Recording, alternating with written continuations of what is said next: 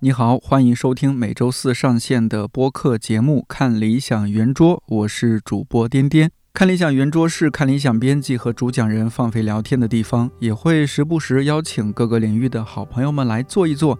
希望这里成为你晾晒心情、找到共鸣和听见生活更多可能的小阳台。节目上线这天是二零二四年一月二十五号。过去的短短一周发生不少事儿，正片开始之前，必须得和各位先汇报一下。看理想冬日公益流浪动物救助计划，明天是最后一天。这次我们依然是和老朋友公益团体北京领养日合作，活动的全部收益将用于帮助流浪动物过冬。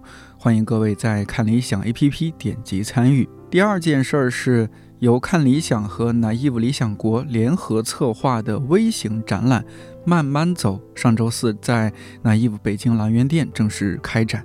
我们特别邀请这些年陪看理想一路走来的亲友团深度参与，比如前同事、艺术家朋友们为这次的主要展品——磁带里的看理想设计了大约四十个封面。观展的朋友可以现场体验收听。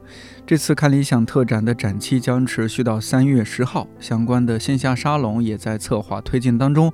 如果有消息了，我这儿一定第一时间通知各位。还有一件事儿是，由作家蒋方舟主讲，围绕母亲与女儿的书单节目，上周终于上线了。借由十位作家以及他们的相关作品，从女性以及女儿的角度探讨母女关系。节目上线前，有朋友担心听这档节目的主要是女性，不过我相信人群之中一定存在愿意不分性别、平等去关注不同个体的人。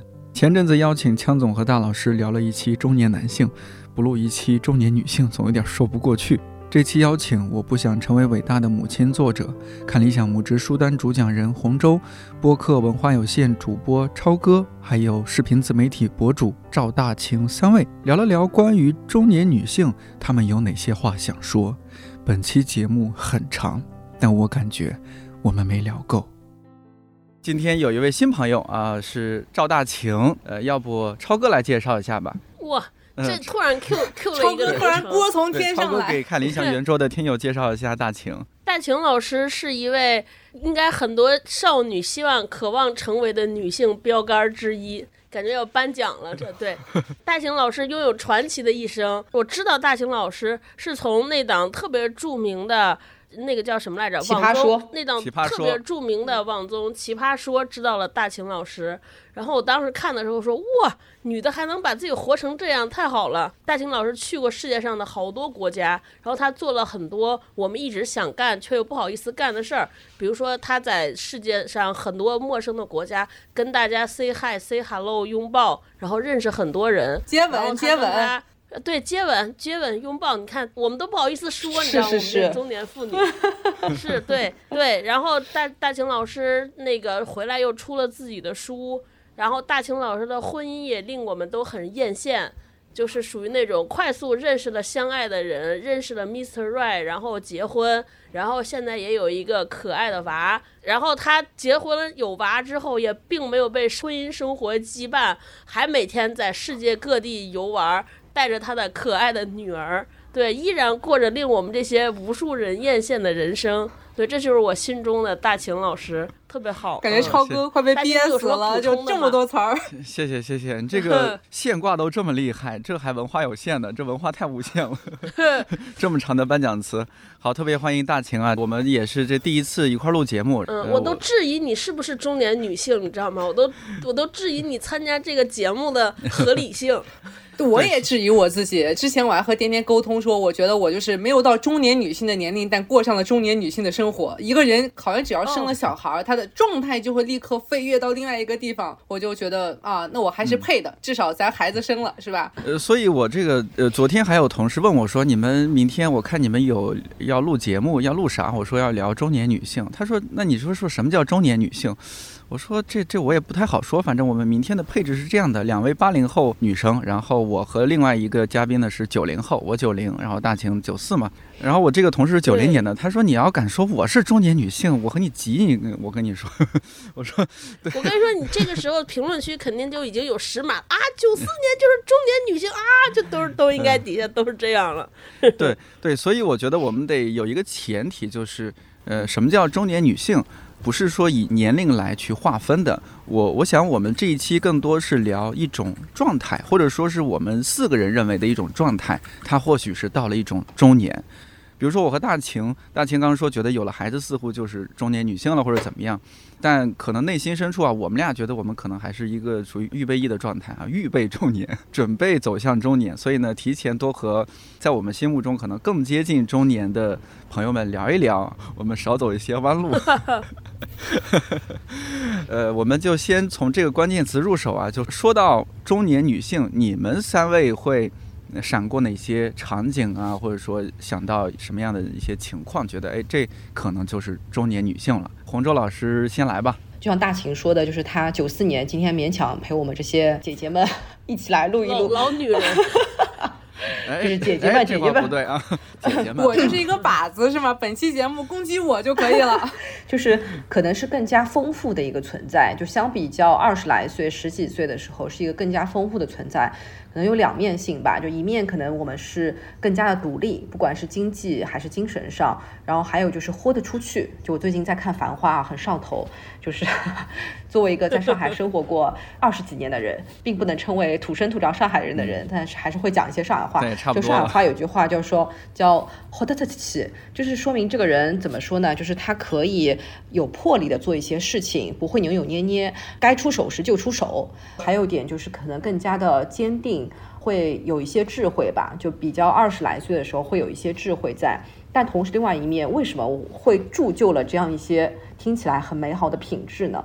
就是我们同时也是疲惫的，因为上有老下有小，可能会也会有孤独的时候，因为你到了一定程度，到了一定的年龄，你知道你人生当中遇到一些困难也好，伤心也好，挑战也好，你发现你不太像二十几岁、十几岁的时候可以和。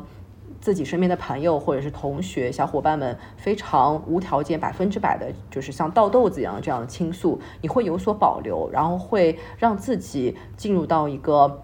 相对不能说封闭吧，就是相对于自我内省的一个状态和阶段啊。就我自己来说，就你会觉得其实有很多事情讲出来也不会解决问题，那我就自己来消化一下啊，或者说实在不行的时候再去跟朋友进行一些倾诉或者是求助，因为你知道你的朋友也是跟你一样的同龄人，他们有他们的不容易，然后我们也会有一些进退两难吧。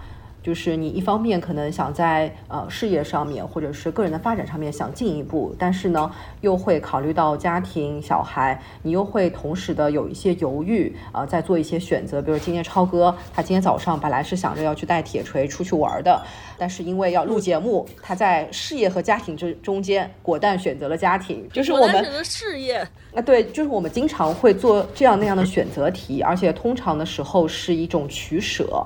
啊，不是一种平衡，是一种取舍。所以，呃，我想到的中年女性或者中年的这样一种状态，我觉得是一个更加丰富的人物弧光吧。就如果放在一部电视剧或者一部电影里面来说的话，它会有一个成长的曲线，很明显的一个成长曲线，起起伏伏，高高低低，然后很丰富。然后很层次递进的，如果一定要用食物来形容的话，我觉得就像是榴莲千层蛋糕吧。就是榴莲这件事情，中年人的生活看起来可能不是像草莓蛋糕这么的甜美，因因为榴莲嘛，就是有些人很喜欢，有些人就是非常的无法接受，或者是觉得没有那么的喜爱。但同时，真正喜爱的人就是甘之若饴吧。然后同时，它又是千层吧，它有很多的层次。对，所以我觉得这是我在中年时候想到的。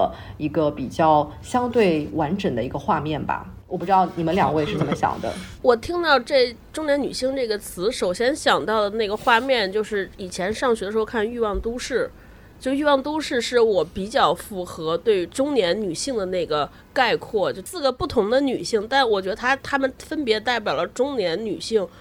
就是呃不同的状态，或者说他们身上不同的面相。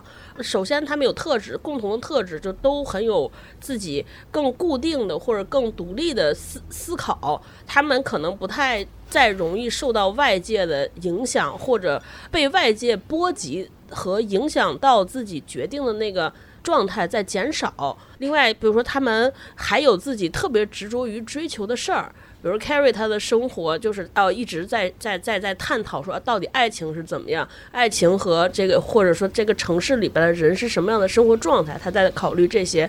然后呃呃另另一个 Sharla 那个女孩，虽然看起来好像一直想要追求稳定的婚姻，想找一个什么人嫁，很恨嫁的样子，但你看她其实在这个过程当中也是一个更不愿意妥协的这样一个人物。然后这个。那个律师更是，然后我当年就是特别希望说，哎，我要中年的时候，就因为二十多岁看这个剧的时候，就想，哎呀，我要中年之后，特别希望过上那个 Samantha 的生活。你知道吗？就是住开有自己的公司，然后有一个，我当时有一个叫开大悍马养小白脸儿。我记得有一次喝多了，这 就有点像那样的人生。就是你你会发现，你的人生不会因为太多人而改变，就是你不太会因为别人在说什么或者倡导和做什么，你就在调试自己的人生。我觉得这个的基础，一方面是在于自己可能因为上了一些岁数，对自己更加了解。还有一部分是因为你开，因为了解之后开始和自己和解，就慢慢知道自己哪些事儿是可以的，是可以改变，是可以妥协，哪些是真的不可以。这个不可以不是说做人的原则不可以，我觉得很多时候是对自己的秉性有了解，知道自己不舒服，而且自己不舒服了之后再做任何调试会产生无法收拾的后果。我在大概就是我当时想到中年女性第一个蹦出来的就是。欲望都市，然后最近一想到中年女性，就想到离火九运，因为 终于马上就要火了。对 对对，颠颠知道这个概念吗？赶紧给我普及一下。待会儿让红州讲一下，就是洪州家学有这部分的知识涉猎，就是就不是最近老在讲吗？就是我观察到最近大家好像。就更愿意算命，更愿意搞这些学玄学的研究，对，然后在在搞了一番玄玄学的研究之后，我们会发现大家这个交叠的词最多的就是所谓叫离火九运，离火九运大概那个意思就是每几年有一个大运嘛，然后。我现在这个节目，大家要从这儿收听，是不是疯了？觉得我们在在传递一些什么？就接下来就是 属于收费环节，如果再听一点的话，就是我们要泄露天机了。红州，你讲，我这儿有点讲不清楚，就大概就是说，每几年有一个大运，然后我们今年从今年开始转运。转到了这个离火九运，就是好像更加有利于中年女性的发展事业。对对对，我来补一句，我来补一句，这个我真的是常年算命的研究。来，赶紧我不是最近，我跟你说，真的是我简直是算命黑卡，就是常年算命，然后用命运指导自己的人生。简单说一下大运这个事情，就是有天运、地运、人运。比如说，我们大运甚至可以分到五年大运、十年大运和二十年大运，它都是有不一样的轮回。然后每一个大运起承转合的时候，就会有很多的变动，它所推崇的或者去呃让一个事业或者行业火的部分都会不一样。离火九运其实大家都不重要，既然你点开这期节目，你就记住，马上二零二四年离火九运来了以后，最火的就是中年女性。之前的那个大运最火的是年轻男性还是少年？对你想一下，我们之前有多少火的，但是不火的男性 idol 有多少还在外面的？大家想一想，就是因为运气变了，未来就是我们的时代，就一针强心剂，好吗？对，反正就是中女的时代要来了。感觉大家刚才还比较端着，一说到什么转运啊、运气、命理，然后整个人都活跃了起来。对对对，我们醒了，大庆你醒了吧？你本来不是说都 醒了、醒了、醒了、醒了，可以开始狂聊。对，聊这个咱就不困了。对对对，反正我想到中年的关键词就是这样。那个谁，洪州说的我都同意，然后但是我就着重补充离火九运这一部分。好好好好，我们一起学习啊，一起学习。我之前其实是最开始和点点有私聊过，就我参加这个局。心里面也是非常虚的，就一个二十九岁的人，到底能不能归类到中年女性的这个范畴？这件事情让我非常的头疼，就非常的害怕，就很怕被骂，好吧？就多年在互联网上被骂，还没到三十呢。但是我跟你说，我觉得就在我心里面，我觉得中年女性是一种状态，就是她其实和年龄关系没有那么大。就我自己觉得我还挺中年的，或者说，我其实如果你让我回到二十出头，你让我参加一个中年女性的局，哪怕是什么看理想的局，我绝对不来。我都觉得这是对我的一种侮辱。我觉得中年女性就是一个很很差劲的词。或者说，它其实代表的往往是一些负面的意思。但是现在我愿意来，就是有的一种成长。其实我会觉得，当我越靠近所谓中年女性的时候，我觉得中年女性的意向对我来说就会越丰富。刚才我特别同意超哥说，因为我超喜欢《欲望都市》，我也是从第一集看到最后一集，觉得他们可能就是我心目中中年女性的范本。一个很重要的原因是，我觉得他们都不愁钱，就是他们的生活基础已经被自己打得特别好。在我心里面，中年女性就是，其实你不用为最基础的那种生存去烦恼的那群人。你有了一定的社会地位，有了一定的资源，有了一定的金钱，你烦恼的事情其实能让自己从很世俗的东西里面抽身出来一些，更关注到自己。所以当时我写的看提纲写的那个词是喜忧参半嘛。就是我觉得它有非常多喜的东西，这些东西是年轻人都可望不可及的。但是忧的部分可能也是因为你的能力越大，责任也就越大，你要担负的东西也越多。更是因为说，我觉得我二十岁出头的时候，因为我也是北漂嘛，刚来北京，那个时候我唯一担心的事情就是下个月的押一付三的房租租不上，我在为世俗的东西去纠缠，我根本没有精力去关心我自己。所以你说我那个时候是不是喜忧参半？我觉得是，那个时候生活肯定也是一半好或者一半坏。但那个时候我根本感受不到，我也没有精力去感受，我也不知道我自己心里面到底是怎么想的。但是我年纪越来越大了以后，就觉得这种自我感受的东西会越来越明显。然后我在我心里面，这可能就是一种更倾向于中年的状态，就是在乎自己多过于外部社会，并且自己可能也没有真的在一些生存水平上面的事情挣扎，那可能就是一种下一个阶段的标志。嗯，是不是觉得我有资格了一点点？如果按照联合国的分 类的话，我们四个人应该都是不符合。我记得联合国把青年划分的时间特别久，好像要到。五十几岁吧，还是多久？反正就是很久。五十五。对对，然后才能算中年，就是这之前都是青年。所以今年今天我们四个都是青年。所以我们今天啊，也不是给大家制造一些中年焦虑或者中年女性焦虑，完全不是。以及呢，我们四个，特别是您三位啊，也不是说就能代表所有中年女性，对吧？只是代表自己来聊一聊自己的一些感受啊、感悟。我昨天和我们其他几个同事都是女生啊，我们吃饭嘛，然后就聊起来说中年女性啊什么。虽然他们对这个词儿有一些抗拒，觉得中年女性似乎是某种反正比较有复杂的含义，但是有一个同事说了一句我印象特别深刻，他说。但是呢，到了一定年龄，有钱的感觉还是挺好的，可以买，可以买那些自己想要买的东西。这是就是刚毕业，你经济也不是很充裕，就是是达不到的嘛。其实我做了好好多期节目下来，可能也不是说每期都聊中年或者什么，但是大家聊到说年龄，觉得哎，到了一定年龄，其实是一种财富，觉得自己是越来越好的状态。上次和枪总大老师聊天，我们聊中年男性，也是说。呃，强总说，你看，我们好像是也没有活成了呃少年时期期待的那个人的样子，但是呢，好像也不错，我们活成了另外一个也挺好的样子。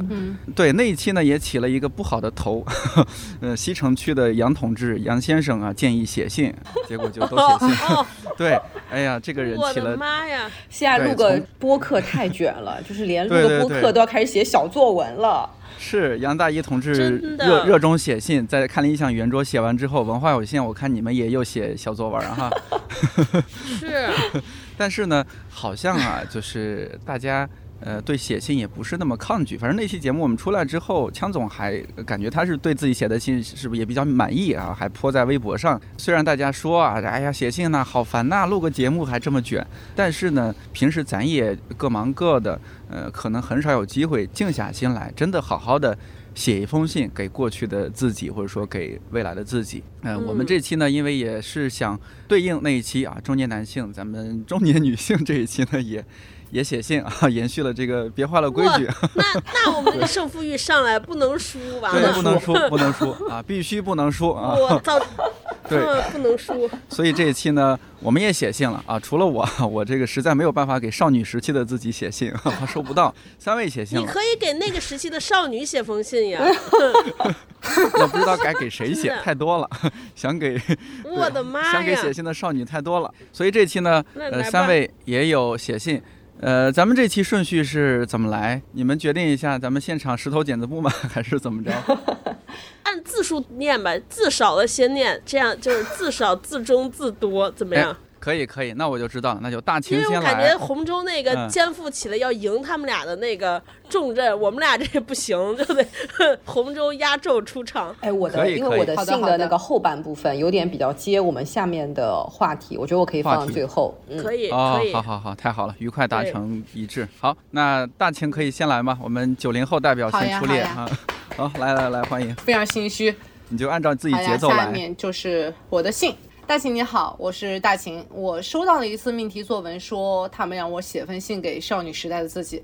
我想了特别特别久，决定找到十八岁的你，写一封信给你。十八岁的你离开了家，给自己取了个新名字叫赵大秦。赵雨晴是妈妈给的名字，赵大秦就是你自己。你开始旅行，并逐渐学会如何只跟随自己的心愿，而不是任何其他东西。怎么说呢？谢谢你，没有你就没有我。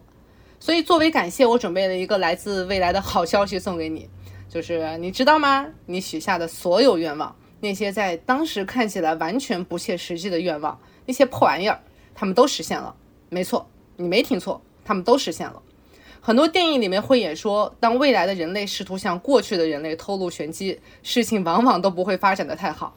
但我超级相信你，我相信你绝对不是因为你拥有什么谦卑或者努力的品质，相反的。我是知道这个消息其实不会令你振奋或者感恩。现在的你，十八岁的你，心比天高。别人是许愿，你只是在对命运发号施令，你要求他们实现。所以我也很心疼你。你那个时候还不知道，当你自己的能力不够，有上进心其实是一件很辛苦的事情。何况你心心念念要去的那些高山，山顶的风景其实都一般。别人总说人生的难处是一山还有一山高，只是后来你才发现。总有山要爬，已经是一件挺幸运的事情了。更多时候，你刚在山顶站住脚就被推下来，然后看不见的下山路才是你永恒的朋友。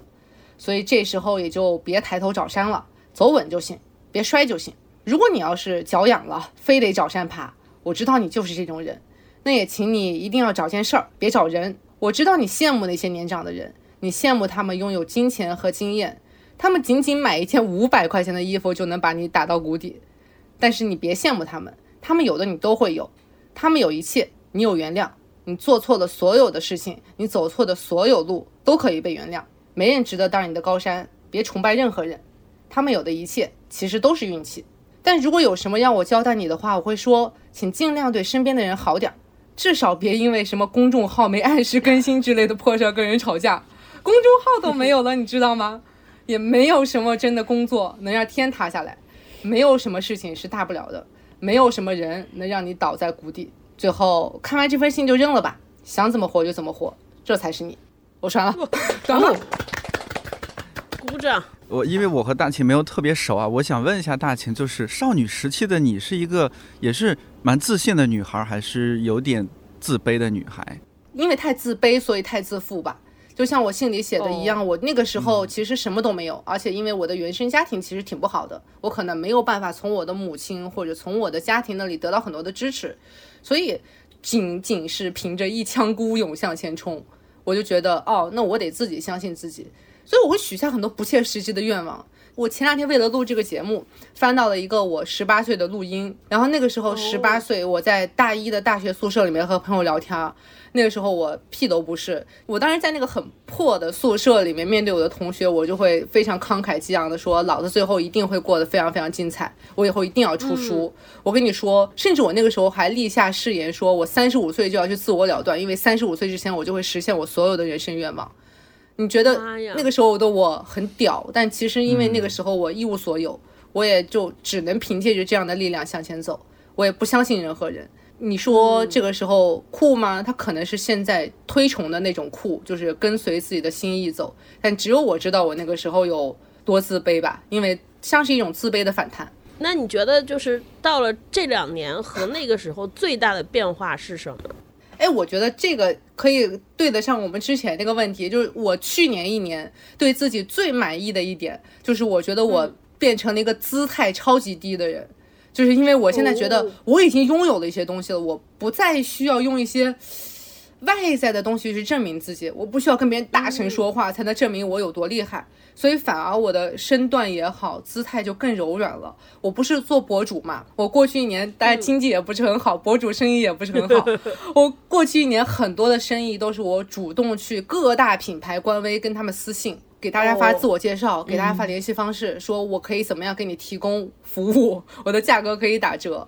这种事情在之前是我绝对不会发生的，就是你不来找我，我老子还要去找你，我端过去的饭你能觉得香吗？就这种感觉。但是现在我就觉得没什么，甚至别人给你饭的时候，你觉得他的态度不好，都不想合作，不想吃，是不是这种？对，端的不够稳，是不是？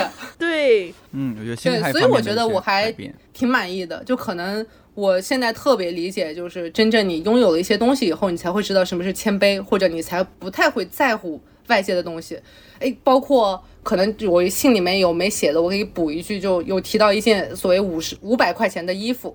那个时候我也是因为很穷嘛，我就很在乎衣服或者很在乎外在的东西。我看到别人真的是一个朋友在商场里面拿了一件五百块钱的衣服，没看价牌直接就买单的时候，给了我天大的震撼。五百块钱啊，你就买了。但是到现在我也经历过一段时间，是我疯狂的买衣服，我们家八开门的衣柜全部被我塞满。我觉得我必须要拥有这些物质，我证明我可以买得起这些物质。但买完了以后就觉得，哦，报复性补偿，最后还是对卫衣牛仔裤最舒适，反而变得很放松，很很好的一个状态。嗯嗯。对，我觉得经历那个阶段也会很正常，就是某一种补偿。我小时候也是，可能家庭方面主要是精神方面的一些支持还蛮多的哦，还这一点蛮感谢爸妈。就是即使我考考倒数，他们也不会说觉得啊，那你这个就不是我儿子了，你就滚出去吧。他们只会说，哎，这次是怎么回事儿啊？想想办法，下一次呢，我们考得更好，每次前进一点。但物质方面确实因为家庭原因也没有没有，就是我想要的东西他们就给，或者说很多时候我就藏在心里了。所以自己毕业工作了就赚钱。钱了就自己疯狂的买，比如说麦丽素。小孩子小时候想吃甜食，我小时候很想很爱吃麦丽素，还有那个威化饼，巧克力威化饼，我很爱吃。但是呢，不是每次家长都会给买，所以我工作后，你想二十三四岁了。还自己经常隔段时间就买那个东西吃，可能吃了一两年，直到吃的觉得哎呀这个太甜了啊，要开始养生了。哎，好像我突然想到前段时间微博有一个特别火的关于草莓的视频，就是说小的时候有两个女孩在吃草莓，然后爸那个爸妈就不给她，然后并且从小孩的嘴里抢草莓，等到长大了以后就切到另外一个女生，她们拼在了一起，另外一个女生特别幸福的抱着一个草莓塔，说女人呀还是得靠男人呀，我男朋友全款给我买了一个草莓塔，大家说。天哪，这简直就是人生恐怖故事。再往后一个视频，是一个女生在吃草莓，她老公说：“这可不是买给你吃的哦，这是买给你肚子里的孩子吃的。你现在吃的都是蹭我孩子的光啊！”然后大家就说：“哦，这视频好像虽然是三个人，但又是一个女孩的一生。你小时候亏了那碗草莓，但是长大了以后，你就会特别容易被那碗草莓去俘虏。但只有你真正长大了以后，你才会发现，小时候说草莓贵的要死，能有多贵？其实只是一种匮乏。”哦，刚才大晴那个信里边，我特别感动的，就是他说他给写给年轻时候自己说，不要相信任何权威，嗯，要相信自己。我觉得这也是我年轻时候。就是特别容易犯的一个错，就年轻的时候特别容易，呃，需要外界的一些东西来确认自己，其中包括一些权威对自己的认定或者认可。因为小时候我妈是老师，所以我就特别怕老师，就从老师开始。你上学的时候怕得罪老师，工作的时候就特别在乎领导，而且经常会对这些所谓领导啊、权威有一种那叫什么？就是盲目崇拜，就是现在讲很多人叫慕强。就我以前老有一个声音在，就是跟我说说，哎呀，人家要是不行，人家怎么能当领导呢？就是你明明他总有让你学习的地方。对，就是本能上总觉得说他做这事儿不对吧，他不应该这么说，我不应该这么做。但是另一个声音说，人家不行，怎么能成为现在自己，对吧？人家怎么能成为领导？肯定人家有值得学习的地方。人家为什么能成为地位高的人？肯定人家有他的优点。然后就是抱着这样的声音，其实真的是亏欠了自己很多，或者亏待了自己很多，委屈了自己很多。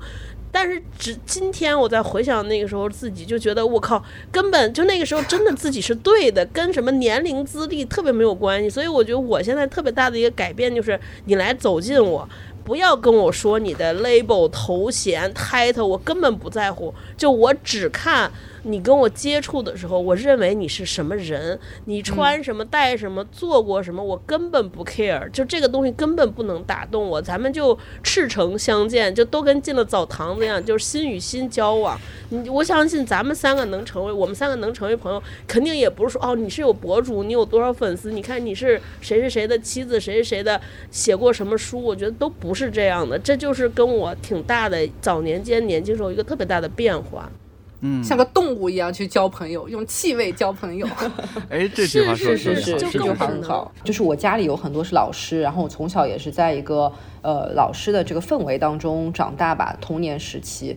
但是反而让我就是瓦解了我对于权威的一种崇拜，因为我就会发现，你知道住在那种教师楼里面，你会发现，哎。这些老师白天也是道貌岸然的站在讲台上讲课，然后晚上回到家可能就跟老婆吵架、打孩子。然后，然后我就觉得，就是老师是一个对我来说是一个很真实的存在，就他不是一个站在讲台上高高在上、遥不可及的一个形象。后来就从小我就觉得，哎，老师也不过如此。所以呢，我就去了公司以后，自己真正工作了以后，也会觉得，哎，领导可能也就不过如此。所以可能就导致我无法上班。从小破除了权威，无法建立起对对，然后我觉得我可能对领导发现管不了你了。对，然后我觉得可能我对于权威的这种也不能说蔑视吧，就是不崇拜，就是可能在领导眼里他也是很清楚的。就我现在回想起来，他一定知道二十几岁的我是怎么看他的，他肯定感受不到我对他的崇拜嘛。我上班没有上的很成功，可能就是崇拜领导。对，好，来来来，我们时间给到超哥啊，来超哥来吧。你好呀，张同学，我是三十八岁的你。要是宇宙存在平行空间就好了。此刻是地球上的我在给另一个空间的你写信。今年我读了一本非常有趣的书，叫《本巴》。在书里有一片叫本巴的草原，那里的人到二十五岁就不再长大，然后永远在二十五岁的时光里。假如真的有平行宇宙，我也曾希望你生活的宇宙恰好就像本巴草原。那里有四季，但冬天很短，春天很长，而你也永远在十八到二十八的年华里生活，循环往复，一年又一年。因为在地球上的人们大多认为那才是一个女人最好的岁月，而不幸的是，地球上的我现在已经快要三十八岁了，记性差，没有条理，也不爱规划。我记不起自己和你年龄相仿时的样子，也不确定那时候的自己有没有对未来发下什么豪言壮语。我模糊记得那时的我，曾在一次班级活动的愿望墙上写下“开大悍马，养小白脸”，练就了各种便于倒追好看男生的技能，但大多数时候都和他们成为了最铁的兄弟。但好在那些我当年喜欢但没追到手的漂亮男孩们，来到三十八岁后，面容都变得一言难尽，而我 成为了更多人的好大哥。一些人私下问：身为女性，为什么不制止别人喊自己超哥？还有很多朋友私信建议我，能不能把“哥”字换掉？它不正确，甚至这背后很可能代表了我潜意识里对自己女性身份的某种逃避、厌恶，而我自己都可能尚未意识到。我没法找一种工具来向谁证明我的潜意识是对是错。我告诉他们，我就是超哥，我是一位三十八岁男士的妻子，一位五岁男孩的母亲，一对内蒙夫妻唯一的女儿，一档读书播客的主播，一个小创业品牌的联合创始人。这些身份都属于我，但他们和我的名字、性别、出身一样，也都不是我。我是谁？我说不清楚。别人认为我是谁，我不在乎。我只知道，我是需要花很多时间被接触、被感觉、被体会的，而不是用头脑知识来判断的。我是复杂的，是在不断变化、生长的。我是需要被探索和创造的。而不是用来被整理和标签的。想到这里，突然觉得我好像不该把你困在十八到二十五岁的年岁里。青春虽然精彩，但一眼望到头的生活总还是无聊的。想起了我最爱的男士吴康仁那句话：“宁愿犯错，不要 boring。”愿我们六十八岁的时候，无论在宇宙的哪里，还能对月举杯，致我们俩都分别度过了一个可能乱七八糟，但永远由自己说了算的人生。那时的我们。都有了自己的一块码头，好好，哎呦，太好了，夹带私货了。哎，我能提个问题吗？提到了吴康仁啊，对，大秦说，大一你要说啥？那大秦，哎，我我确实，大一老师隔空出现，我确实是还挺好奇，就是超哥是从什么时候开始管自己叫超哥的？因为我不是也给自己改了一个名字嘛，我觉得改名字或者给自己设定一个称呼这件事情，其实还挺重要的。我不是自己叫我自己的，我记得我有一次在我们节目里讲讲起来，就是我当时毕业有段时间，我不是在公关公司嘛，你知道，就公关公司那个时候有好多的 gay，就我就站的跟他们站在一起，就变成了最阳刚的那一个。然后我们当时那个公关公司有很多活动要请艺人，因为有有艺人出现的时候，就必须得有一个特别重要的东西叫对接安保，而且那种安保公司的人出来都是那种你知道，就黑衣黑西服戴墨镜。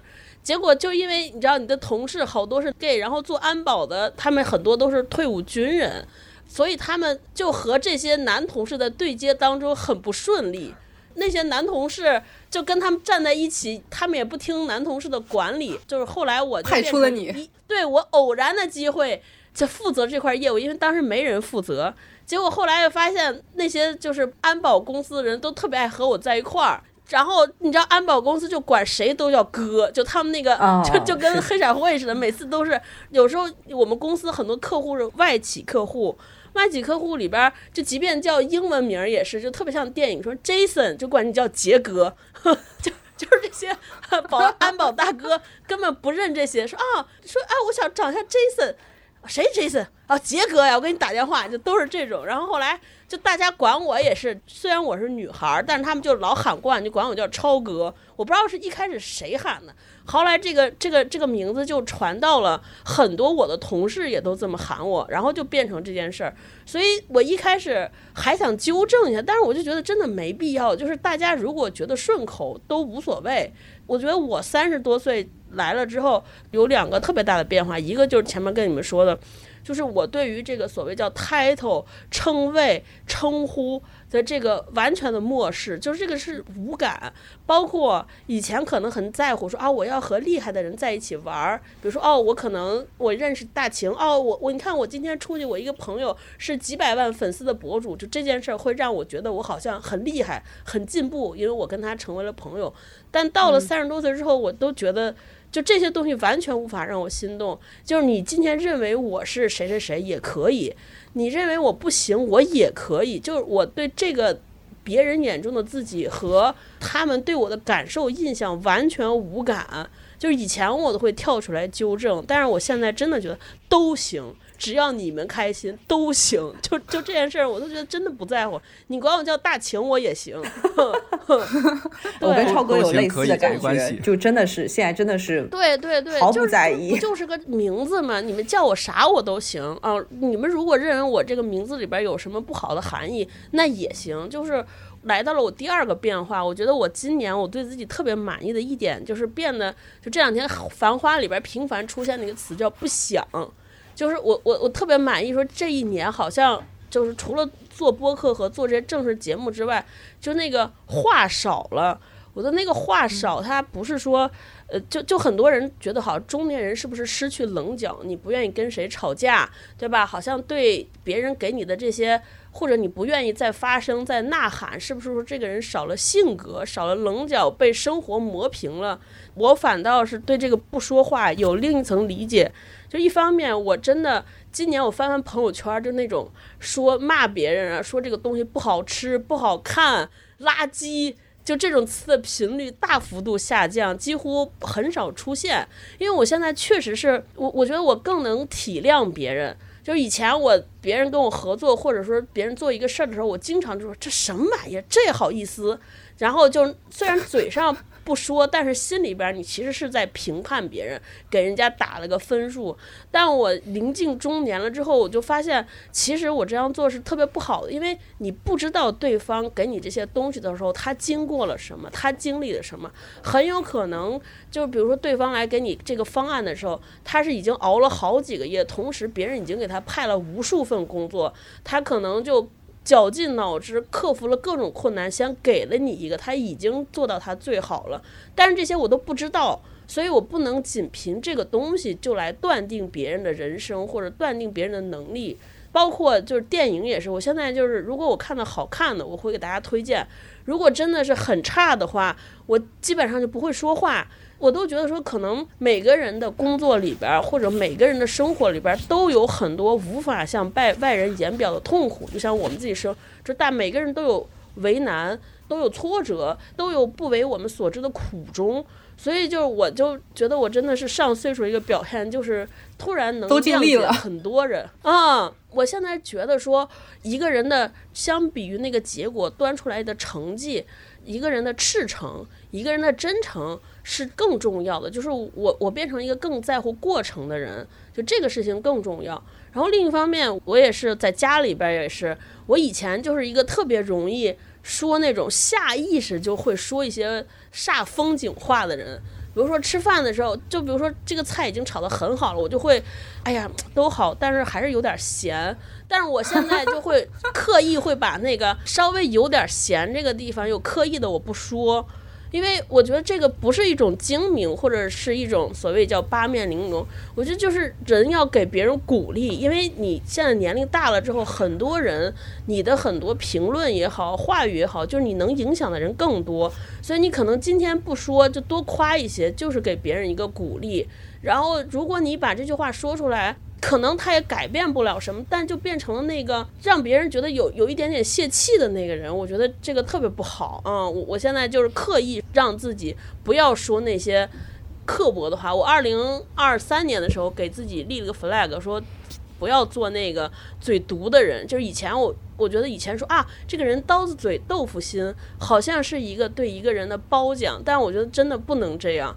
我要做一个豆腐嘴刀子心的人，就我内心的原则和界限，其实是那个框架是越来越清晰，什么可以，什么不可以，这是我我明白的。但是外表就是外边跟人相处的时候，我其实是越来越可以不太说，或者说不太介意别人是不是按我的规则来，因为我觉得每个人都有他的标准，每个人你看到的。都都是一个结果，他还有很多的过程不被我们所知，所以尽量能够体谅所有人，尽量能够理解别人。我觉得这个这个这个事情是我对自己还挺满意的一个地方。就二零二三年，那我觉得这点特别棒。呃，也许也和我就是像超哥你在做播客啊，或者就是作为一个内容创作者也有关系。比如说我们做节目嘛，肯定好的评论有，有一些呃就是相对负面或者说是没那么友好的评论也会有。可能呃这样的评论见见过一些之后，也会想哦，那我们曾经好像也对别的内容创作者有过一些刻薄的发言或者是什么，也就能互相理解了。对对，哎，接着颠颠说这个，我觉得我还想说一个，就是这个所谓叫。呃，对别人友好之后，我发现对我自己也是个挺大的反向的触动。因为以前你对别人要求严格，其实你会倒逼自己更严格，因为你觉得说我做到了一百分，我才敢嘲笑那些做八十分的人不行。所以整个让自己也是逼的自己不能停，一定要必须做到最好。但是其实当自己说哦能对别人宽容了之后。我会发现对自己才是那个最大的受益者，因为你你好像说哦，我认为别人这样没关系，是不是别人可能也认为我的时候觉得哦没关系很好？对我觉得这个变化是我中年以来最喜欢的一个转变，就是以前就觉得我也能黑白分明，刀是刀，枪是枪，现在就觉得真的不是，就是一个就是自己那个灰度和可容纳的区间在变大。就知道很多事情的来处和发生的由头是什么，就不太会刻意的对别人进行了评价或者判定。嗯，大千刚刚想说什么？哦，就是我这个我也感触特别深，因为我也是个嘴超级命的人，就我经常会骂别人。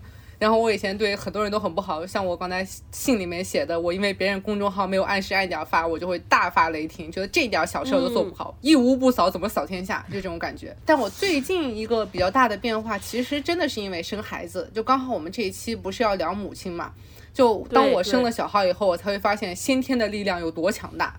你连你自己的孩子都改不了，你还想改别人？你天天教他，然后想要教书育人，他怎么样还是怎么样？他带着自己的力量来，带着自己的力量走。其实你只是帮他加点东西，加点佐料，但其实他是无法被改变的。那你也无法改变别人。真的，真的特别有体会。对，谁都无法改变，可能也顶多能改变一点点自己吧。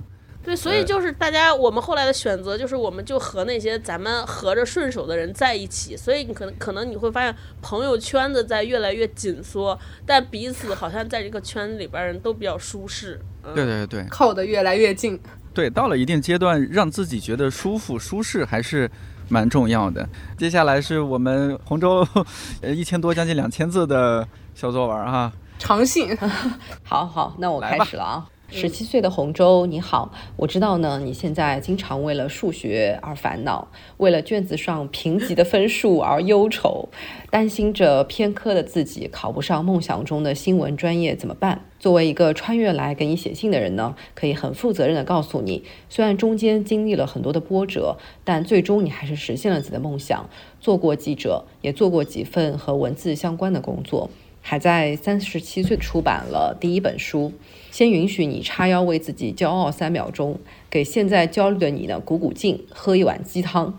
只要坚持梦想，不论遇到什么困难都不放弃，沉下心，在能力最大范围之内去做自己想做的事情，就会有收获。你藏在书桌抽屉深处的那些小说书，张爱玲、萧红、余华、托尔斯泰，在很多个写不下去数学作业的深夜里呢，你都会偷偷摸摸地翻开它们，一个字一句话的读，给了你无尽的想象力和安慰。尽管有时候会因为大人嘴里的不务正业而愧疚，但作为未来的你，想告诉的是，读书这件事情短期看起来没有什么显著的结果。对提高你的考试分数也没什么好处，但的确帮助以后的你度过了很多个难熬的人生阶段。遇到问题，感觉向谁求助都没用的时候，只有从书里去体会、理解生命的复杂性。与其试图找到解决问题的捷径，不如认真的去读书，和问题共存。这次写信是为了参加一个节目的录制，和两个你在最近一年内认识的女朋友一起聊天。出了学校，踏入社会之后，你能交上新朋友，还能一起做一些共同喜欢的事情，这是一种很大的幸运。对这种人与人之间的关系，相信现在的你也有了初步的体会。当生活内容变得复杂，开始为了学业、为了成长的烦恼，感到无法向父母、长辈们倾诉的时候，朋友就成了生命中不可或缺的支持。在以后的日子里，你会越来越体会到友谊的美好。当所处的大环境发生巨大变化，很多事情超越你过往认知的时候，会发现能稳住内心的，除了读书，就是人与人之间的珍贵的连接和共鸣。要知道，我们每个人肩上都有一只背包，里面装着很多，有成绩、工作、亲情、友情、爱情。有时候呢，像是打开了一份礼物，你会感到惊喜、快乐；有时候也可能会成为很沉重的负担。让你不知所措，感觉迷茫。提前告诉你这些，可能现在你还无法明白，但至少心里可以有个数。当你觉得非常的疲惫、失去方向的时候，不妨把背包里的东西拿出来盘点一下，做做减法。每段时间找到一件最在意的事情，尽力去做就够了。大可不必事事追求完美，为自己无法兼顾很多面相而感到无能，甚至是羞耻。等你今后见了更多人、更多事情以后，会发现，那些哪怕看起来闪闪发光、无懈可击的人，他们也都有自己终其一生无法得到的东西。每个人，这句话是我跟超哥经常会互相的给予力量一句话，安慰的。对，每个人身上的那只背包，重要的不是把它装饰的如何奢华、如何漂亮，又或者是和别人相比，里面装的东西究竟有多少。而是你能够一直向前看，背着它潇洒坦荡、轻盈地往前走。从小到大，你听到别人最多的评价就是像个男孩、假小子。因此周围的大人就会经常的劝说你要笑不露齿，要多穿裙子，做个淑女。表面上呢，你一直非常不屑于这些评价，但我知道在心底多少还是有些在意。在一些女生群里的时候，你会感到尴尬、不合时宜，烦恼自己不是一个典型的女孩。你常年留着齐耳的短发，不喜欢粉红色，只喜欢穿运动鞋和宽松的裤子，声音低沉，皮肤和白皙细腻毫无关系。但在这些表象之下的是，你一直有一个模模糊糊的念头：女孩子好像不应该被规定适合做什么，或者不适合做什么。关于性别的问题呢，困扰着现在的你。但要知道，大人们也不一定说的总是对的，不必为外界的评价反复内耗，费力的变成别人喜欢的、期待的女性模样。二十年后的你，会进入一个重新审视性别的社会大环境中，大家对于女性角色的传统定义和规训，会来到一个被质疑、被讨论、被重新构建的时代。二十年后的你会感谢自己那些在青春时积攒下来的那一团团没有理清的想法。在漫长的年岁里，顺着这些不成熟的线索，一路摸爬着，直到打磨成坚固硬质的信念，帮助你找到一条属于自己的路。它可能不太宽阔，也充满着小石子、障碍物，但保持耐心，你就会看见微小而明亮的光在眼前缓缓铺开。好了，作为一个中年人，说再多好像就是很啰嗦了。十七岁的你，勇敢的去做自己吧，想穿什么就穿。想要什么样的发型就去试试，想哭的时候就哭，想笑的时候就大声发自内心的笑。多看一看外面的世界，让皮肤晒得再小麦色一点。多和不一样成长背景的人交流，了解他们的生活，他们的悲喜，有时候胜过读万卷书。加油，来自三十七岁的你。我我突然发现了一个共性，好像我们三个人的信里边都提到了一个点，就是要冲破外界对我们的看法和认知。这个大晴也写了，我也写了，洪州也写了。哎，所以我特好奇，就好像我我现在回看，好像女生是不是这个问题，我我不确定是不是个真问题啊？就可以问洪州，是不是相较于相较于男生，好像女生被。规训或者被告知，你身为一个女生应该要怎样，这个机会比男生更多。颠颠，你身为男孩，你你长这么大，会有这样的被无数告诫，一个男人应该要怎么样，一个男的要怎样。就我很好奇，因为我从我老公身上完全感受不到这些。就因为我我婆婆对我老公都是做什么都好，我开玩笑我说我感觉拉个屎都是香的 啊！我儿子好厉害，真的。我老公是在这种环境之下长大的，好像他很少会为外界这些评价所困扰。但但我不知道，嗯，就是其他的。天天，你作为一个男士，你是怎么样？然后洪忠老师，你写那些书是不是会有这些总结和观察？就是女性可能就是被规训、被束缚，相较于男性会更多。我觉得今天可以先回答。呃，就你刚说到那种情况，是不是对呃一个母亲对男孩会更纵容啊？我们家孩子最棒，我们儿子最最牛啊？可能每一家的情况不太一样。呃，我不知道是不是和我妈她之前是幼儿园老师有关系。我感觉她对我是。赞扬没有很多，同时呢，那种呃否定我的情况也比较少，处于中间的那种情况。我作为旁观者在看我妈，她这一代人从小到大受到我姥姥的那种规训，比如说啊，你笑不露齿啊。还有女孩子坐下来的时候要坐有坐相，站有站相。对对对对，坐有坐相，站有站相，走路不要弯腰驼背，要挺胸抬头啊，让我会隐隐觉得哦，好像女孩从小受到这些社会约束是特别特别多的。洪州觉得，洪州你呢？你在写书的时候有没有什么做一些研究？我在写那个我不想成为伟大的母亲的时候，有做一些采访吧。当然，因为我的采访对象也是有限，就大概二三十位的样子，所以也只能说是一个小范围的一个样本的。也算比较深度吧，因为我跟他们平均每个人聊的那个时间，差不多有三四个、四五个小时以上。那有些是更多的，就是认识很多年的那个一个观察。就我还是会觉得说，其实有很多的女性，她们表面看起来可能很好强，然后的确在事业和家庭上面都看起来做得不错，但内心其实她们也会经常的否定自己，觉得可能自己就是不够好。然后在婚姻当中也，她们也会反观她的丈夫的表现，就我。里面有一章就是为什么我还是我，呃，为什么他还是他，但我却不一样啊？就会发现结婚以后，她自己其实变化很大，就成为母亲以后，她的变化是非常大的。但她的丈夫毫无变化，就是还是那个至死是少年嘛。对，后来我 后来我们有讨论，后来我也有跟他们聊啊，后来就会发现其实。尤其是东亚社会、东亚的家庭，我们其实一直都没有经历过所谓的女权运动嘛。美国是一九六零年代经历的一个平权运动，所以其实很多出生在六零年代之后的美国的女性，她们也一定程度上会受到那场运动的一个影响。但其实我们一直都没有。过这样一场社会大规模的一个反思，或者是质疑传统社会对于女性的一个规训也好，还有一些框架的要求要求也好，所以其实我们这一代人看起来是享受了中国经济发展的改革开放的这个成果，巨大成果。我们的物质是的确在我们成长过程中，从六岁、十六岁、二十六岁，是这二十年是在一点点慢慢变好，越来越好的一个状态。但其实我们在对于呃女孩子的要求上面。对于女性的一些观点和看法上面没有发生本质的区别，就是和我们的妈妈相比，其实没有发生本质的区别，依然会用婚姻，会用一个家庭。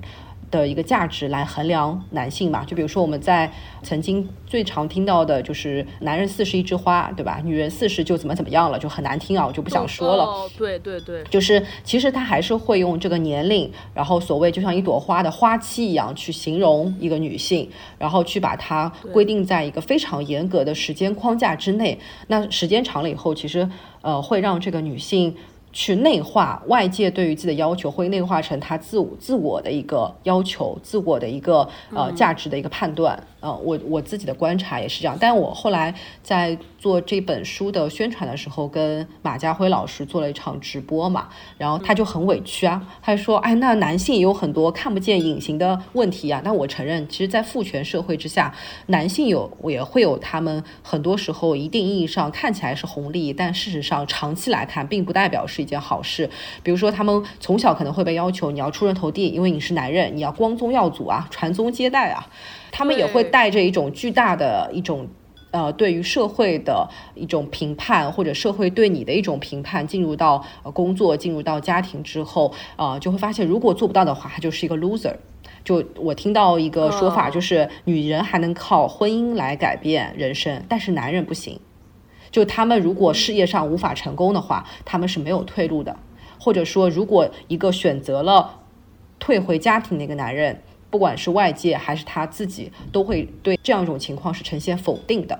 当然，这是我们在讨论，呃，我们在比如说过去的这样一些语境，但我们这几年我们的语境在慢慢的发生变化，就觉得说男性也是可以退回家庭，或者是跟妻子一起共同分担养育家庭的一些责任、家务的一些责任的。就是我刚听完洪州老师的信，我觉得就还蛮振奋的。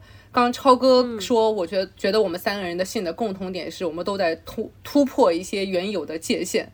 我听到的另外一个信息是我们三个人在突破了原有的界限之后，好像都实现了自己的愿望。就是你过程中可能很艰难，但最后大家都说哦。十年后的你或者二十年后的你，其实还过得挺好的，你的愿望都实现了，所以这可能是突破现有框架之后带来的好处，就给大家一点强心剂。而且，如果刚才回答超哥那个问题的话，我会觉得说，对女生的要求很多，其实是因为我们就是特别习惯在现有的答案里面去挑一个自己的人生，但是在之前的话，我们能看到的女性的样本非常非常的少，嗯。他就只只能说我们人类超级没有想象力嘛，他只能在现有的说哦，你可以达到这个高度，我才会变成这个样子。如果我根本看不到这个可能性的话，我甚至不会提出这个愿望。所以到现在的话，可能也是因为互联网或者大家都在看到各种各样的样子的时候，我才敢于去梦想一个不一样的人生。只不过我们三个可能比较叛逆，当时就没有从那些现成的里面挑人生，或者当时过的对，或者当时我可能没有像大秦这么有勇气，经历了这个短短的二十九年人生，已经经历了非常丰富的。丰富的那个，其实我还是一个，觉得我和超哥其实都是一个在传统价值观、履行传统价值观的这么个女性，就是也是到到了一定年纪开始结婚生子。但我觉得我们可能内心一种质疑的声音一直没有变，就是我们可能会质疑说那些应该要做的事情，呃，是不是其实它是不对的或不正确的，我们就不用去履行。就我们俩。可能这个是我们的共通之处吧。所以这样的一种质疑声音会带到我们的生活、我们的工作、我们很多很多的大大小小的决定和选择当中去，就会。不会让自己真的呃完全的嵌入到某一种模板式的人生里面去，还是希望说可以活出一个不一样的框架。所以其实我们即使进入了婚姻，成为了妻子，成为了母亲之后，好像我们还是嗯挺有一个自己的一个空间在的吧。这个我们可以之后再再聊。就我觉得我们还是一定意义上呃保留了自我的这个部分。还有就是我呃工作十年之后，觉得就是毕业之后，或者说你脱离校园之后，好像某种真正的教育才开始。呃，你说他是自我洗脑也好，或者说自我教育，包括说交什么样的朋友，可能这些朋友会带给你一些变化和影响。呃，前几天我和故乡还有邵一辉录节目，他们那一期就聊到很多观点，我就觉得是大家都值得反思。比如说我们刚刚说到，呃，像对男性的一些约束啊，呃，教育就是说你要追求一些世俗的成功，要出人头地。他们那天说到这一点，我也觉得感同身受，确实是从小家里都觉得，哎，你将来应该过一个怎样的生活啊，娶妻生子什么的。但那天。邵一辉还是故乡就说了一句话，让我印象特别深刻。他们说，世俗的成功只会带给一个人权利，而不是真心的喜欢和爱。对，哎呀，这个一下就击中我，说好像是这样子的，所以就可能前面很多年我们追求的东西是那个方向是错的。啊，不是说它不好，但是它不是唯一的答案，或者它不是适用于所有人的人生吧？呃，还有他们说到，就是因为我们今天也要聊到关于母亲这个话题，他们就说到一个人为什么要生孩子，不是说我养儿为防老，而是我真心喜欢这个孩子。哎，这两位嘉宾是不是都没生孩子啊？啊，对对对，对我就说这个观点就特别像没生过孩子的人说出来的。来，大秦，对对对，我们那那进入这个 孩孩子的话题呢，大大秦有什么不一样的想法？哦，没有，因为他你刚刚反复强调说我要喜欢孩子才能生孩子，或者说我得喜欢我自己的孩子，我觉得很难。就像我身边的很多妈妈，其实你必须要接受，或者母亲最大的一课是你要接受那个孩子其实是你不喜欢的，或者你根本没有办法把它改成你喜欢的样子，你妈也不会完全喜欢你，你也没有办法完全喜欢你的孩子，因为他根本不会按照你既定的方向去生长。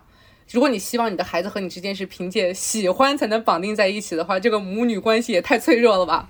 嗯，哎，我觉得这是非常重要的观点，要不然咱们得录节目聊聊天了。那如果是洪州现在他这本书《我不想成为伟大的母亲》，给你们是什么样感受？是是是认可的，还是有点不太同意的？大晴，我当时看到这本书的话，我会觉得就是，特别是这个标题啊，就这句话居然现在还需要说，就让我特别的痛苦。就这句话居然还能作为一个书名，已经说明了咱们社会的不进步。就包括我每年非常痛苦的时候，就是母亲节的时候，因为就在现在的互联网上面，我每年看到所有品牌做出来那些广告，我就想骂娘，就是骂爹吧，就是很生气，就是什么什么玩意儿啊！每年母亲节他都会夸一遍你妈，就服了。之前呢，可能夸的是你妈受苦了，然后出现一个比较苍老、疲惫的你妈，为你付出了很多，然后你要感谢她，要去照顾她。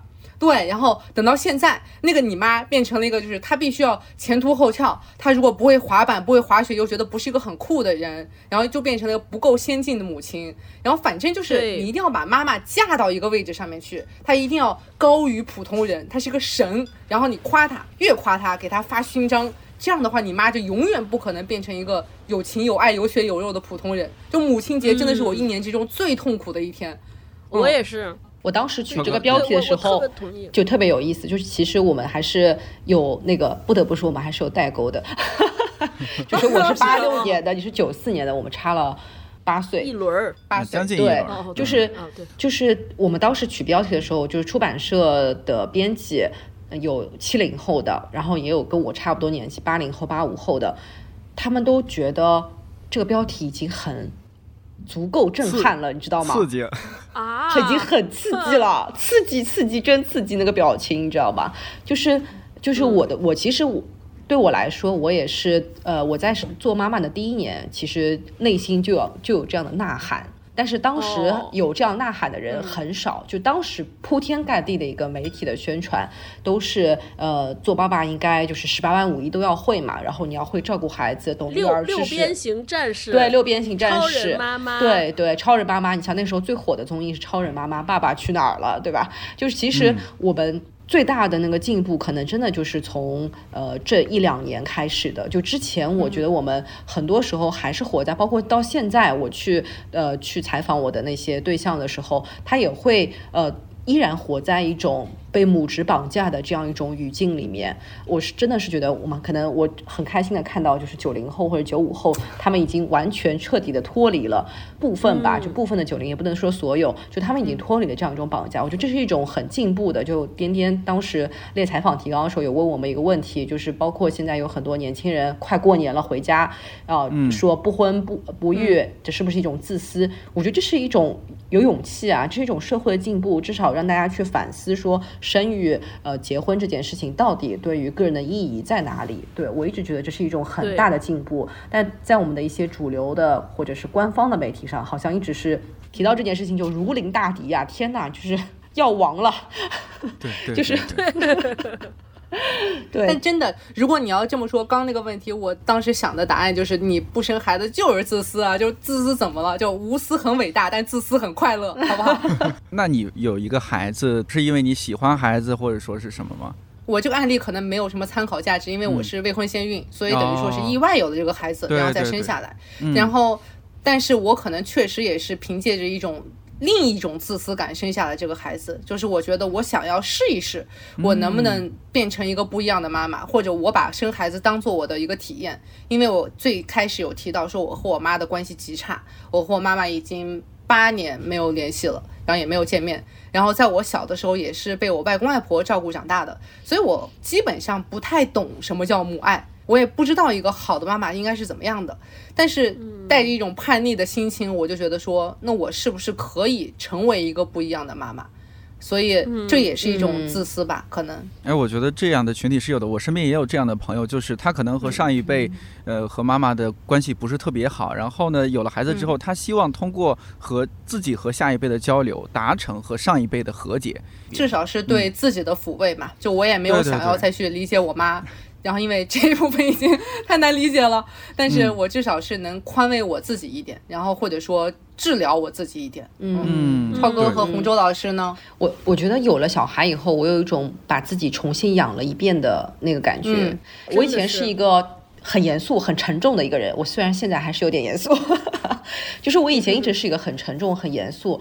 就是无法享受游戏的快乐，我觉得就是打游戏没什么意思啊，就是然后你出去跟朋友聊天也觉得很浪费时间啊，就是不如拿来工作啊，真的我以前太疯了，就是非常注重结果。然后就像超哥说的，最近可能进入中年以后，才进入到一个很享受游戏本身，然后很享受过程大于结果的这样一种状态吧。就是会养了孩子以后，会变得很更加的轻盈吧。就以前我不知道什么叫轻盈，我总觉得生命是很沉重的，就你这辈子一定是带着使命的在活。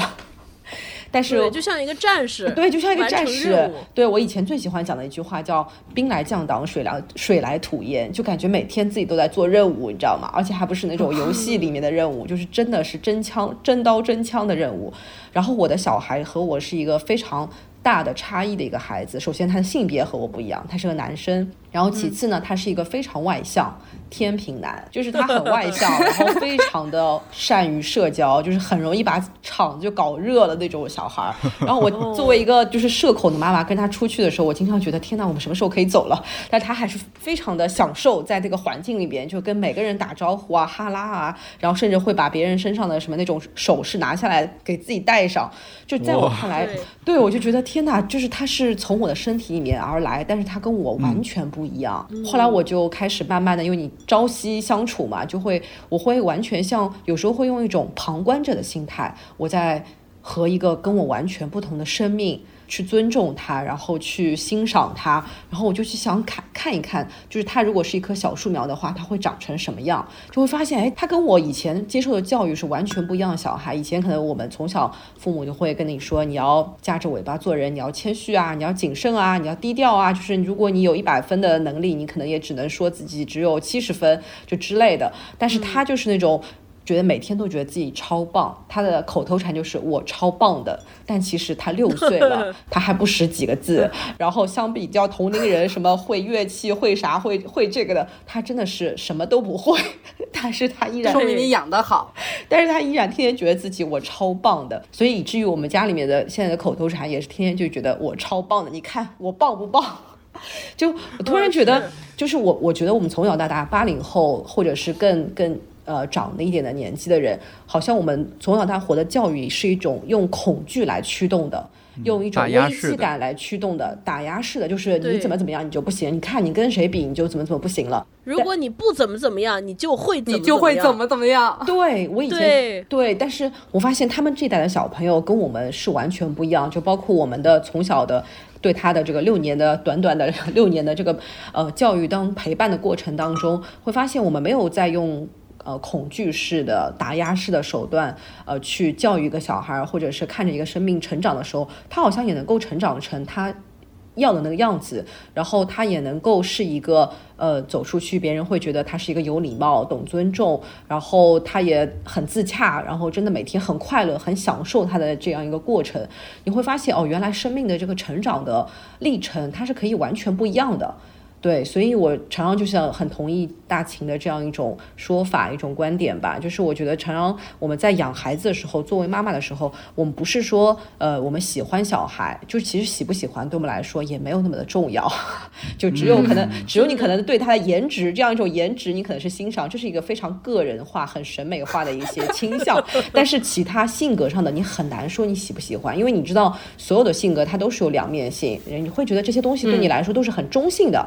你不会有任何的评判的标准，特别的喜好或者是厌恶，你只是觉得他是一个生命，他成长在你的这个家庭里面，然后你和他共同走过这样一段岁月，而且你可能会先他而去，对，就是你对这些事情会非常坦然的去接受。不喜欢的东西反而变得特别珍贵，对，因为你不知道这种不喜欢的东西会变成什么样，等于说多了一个人生的分支的感觉。哦，原来我这么不喜欢的这种性格或者这种特质，原来会走出这样的路。对，所以喜不喜欢就是一件最不重要的事情。是的，是的，是的，没错。刚有孩子会觉得一个小生命的到来打乱了自我的一种人生节奏吗？得知自己突然怀孕之后，你你会惊慌吗？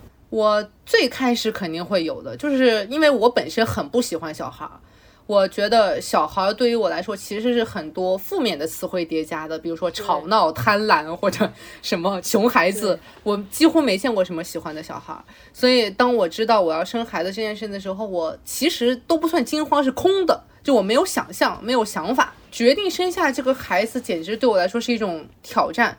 所以当时有一个挺好玩的事情，是我和我现在的老公去讨论要不要生孩子的时候，我们就发现我们捋了所有的那些现实因素嘛，有没有钱，有没有房，户口怎么办，然后大家身体怎么样，这个胚胎健不健康，这些事情捋完了以后，你还是没有办法想说这个孩子我要不要。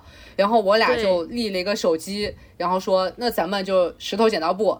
录下来，谁也别赖谁，然后就三局两胜，谁赢了你就这个孩子就怎么着，最后反正至少这个孩子是留下了。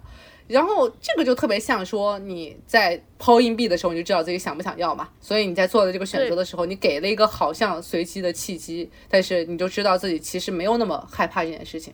所以，我我觉得还好哎。超哥嘞，怎么决定生孩子的？我其实跟你有一点点像。我先回答说怎么看那个这个书名，就我不是伟大的母亲，因为一提起这个书名，我脑海里边就幻想一个画面，就是以前我爸就是那边传统北方男性，就是这种内蒙的这种糟粕的酒桌文化，到年底的时候，几家人坐在一块儿就开始敬酒，然后。每次会有一个环节，就是这些男的站起来说：“来，我我提一杯，我们感谢一下家里边这些伟大的母亲。就这个伟大的母亲，就就就就我妈呀，什么这些人就开始，然后大家就开始说一些虚头巴脑话。就那一刻，我特别不适，因为我知道我爸他们这些人人生中根本没有管过家。”就是那种说哦被架，就我觉得我妈就被架在这儿了。但即便这样，那个时候好像我看着我妈还有他们其他这些阿姨，那一刻脸上好像是幸福的。可能只有在那一刻，他们觉得说哦，我在这个家里边作用和功能被肯定了，或者会被表达出来。所以我当时一看到这个书名，我就觉得这个本书我就应该先寄给我妈。就是就是我妈那一刻就其实就是在每年年年末的这一次次聚会和一次次举杯当中，他们好像就被定义了，或者他们的人生就被锚定了一个标点，你必须成为一个伟大的母亲。其实他们也没想过是不是真的要这样，结果就是在这个提议当中嫁上来之后，就会发现这是他们人生唯一的选项，对。然后再再往回倒，就是回到我生孩子那个时候，我其实跟大晴有点像，因为我其实我的原生家庭，我跟我妈就是特别典型那种东亚母女的关系，就我有一个严厉的母亲，然后她因为家庭牺牲了很多自己的个性和自己的追求，所以特别希望把她当年没有实现的目标。灌输在我身上，我成为了一个完成他未尽使命的这么一个工具。而且我妈生我的时候特别年轻，我妈二十一岁的时候就生了我。然后她跟我爸也是没有谈过恋爱就结婚。其实我们从现在的角度来看，这是一个自我还没有长成的人。他们俩谈了一年恋爱，然后那个时候我妈现在回看，她就跟我说：“哎，说我那个时候结婚，并不是因为觉得你爸最好。”就是实在是觉得认在那个语境之下认识了这么长时间不结婚，好像就说这女的不太对不正经，嗯，然后又觉得好像我爸也还行，没有什么大的缺点，那就结婚吧。结完婚之后也按照大家的要求说哦，结完婚你得有孩子，然后就很快的生了我。那个时候他到底面临结婚之后会面对什么？生孩子会发生什么？他其实完全没有准备，所以他就生了我。生了我之后，就就特别典型的，就叫丧偶式育儿。然后我爸就出去一直是上学读书，然后去工作，都是我妈一个人带我。所以那个时候，我从小的角色就是既是一个女儿，也很多时候充当了我妈的伴侣。就她所有的不快，甚至对我爸的愤懑。都会稍有不慎就发生在发泄在我身上，所以我小的时候跟我妈的关系是那种又像丈夫，然后就我要容纳她很多的很多的情绪突如而来的情绪，然后你还得履行一个女儿的职责，就是你要实现她。就我妈老说啊，我为了你，我牺牲了这个，牺牲了那个，我为了你怎么怎么样，所以我带着亏欠似的，必须要满足她的一些东西，不然的话，她就。觉得整个人更加懊丧，我就是大概是这么长起来的，所以我当时生孩子的时候，我确实也也有一个特别自私的想法，就是第一，我就想说，哎，我想看看我这个基因，就特好奇，哎，我和我老公，我们俩结合之后生了孩子会是什么样？这是第一个。第二个是是是说，因为我妈老给我灌输说，你看我们那前养孩子都得这样，你有孩子你也会这样。就我相当于跟我妈进行一个较量，说我是不是我如果不这样，我的孩子是不是就不成？其实也有某种层面的赌气，对。结果我养完孩子之后，我其实我也不知道该怎么养。我跟大清一样，也是脑海中一片空白，就说我这怎么弄啊？然后我我后来我不知道该怎么弄，但是我只有一个准则，就是反着我妈的来，就是是是是，妈妈就是警钟。对，就是我妈当时怎么样做，我至少可以不这么样做。但是这么样做对不对，我不知道。但是我不能这样，我都是按照这个路线在养养我们家孩子，就是我来处理我这个生育问题。结果我生完孩子之后，我会发现有个特别大的变化，就是那天一月一号，我下了地铁在路上走，突然收到我妈给我发来一个巨长的微信。就就给我写了一封信，大概就是他在反思自己，他觉得他做的很不对。他跟我说啊，我没有成为一个好的母亲，可能给你带来了很多的伤害。我现在回看，我有很多不足，就给我写了一个特别长的那种，就是类似于忏悔一样的东西。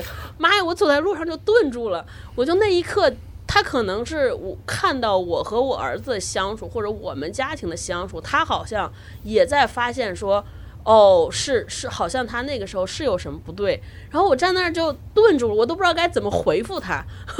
其实我妈的很多事情和我的关系，完全是因为用我们现代观点看，就是她当时处在一个社会对于女性的困境之中，没有人支持，没有社会的帮助，她要一个人带孩子，而且是在一个那么年轻的情况之下，所以造就了我。结果最后她还成了一个反思者。先是一个反思者，还是反思者，还是个道歉者？他还把我的命运又和他紧紧绑定在一块儿。哎呀，我就当时觉得，就是既内心中有一点点温暖，就觉得哦，我和我妈能这样，但同时又觉得替我妈，又觉得我妈好可怜。为什么这个结果要她一个人承担？哼，对。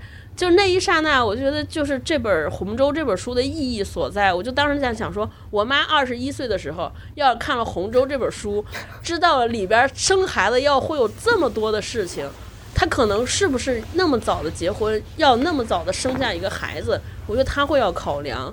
然后第二件事就是这个标题真的可能。就我觉得我妈那个时候就应该打印在墙上，一直在说，当我爸举起酒杯敬酒的时候，说啊你们很伟大，我妈就应该说我不想伟大，你你伟大吧，你可以伟大，但我不想，说那我妈应该说祝你成为伟大的父亲，我不想成为伟大的母亲。所以过节的时候这本书带回去给你爸读。我爸现在都没觉得他有什么不好，我爸就觉得说啊他那个时候他已经做到大家不都这样吗？最好，对，你看我这。不是创造了条件吗？你看，你把孩子带挺好，咱们家能走向今天，军功章里有你的一半，我也有一半，这都还是这样。结果我妈还得深夜给我写作文，半夜给我写，她反思自己在教育过程中的问题。我觉得就特别像是一个我们现在，就你看我和我妈是六几年，我是八几年，就就其实是一个女性命运的一个映射。就我我我老在想说，为什么好像女的都特别爱反思？就特别容易反思，特别容易反省。当然，这个优点是我们也会进步嘛。但是我就觉得，妈呀，为什么总是我们在学习，不断的学习，不断的反思，不断的调试自己，还要不断的道歉？我的妈呀，就觉得好苦。说到反思这个事，我觉得女性擅长反思，我始终觉得这其实是个优点。但是呢，我觉得反思的那个方向可能不是以自我道歉为终点。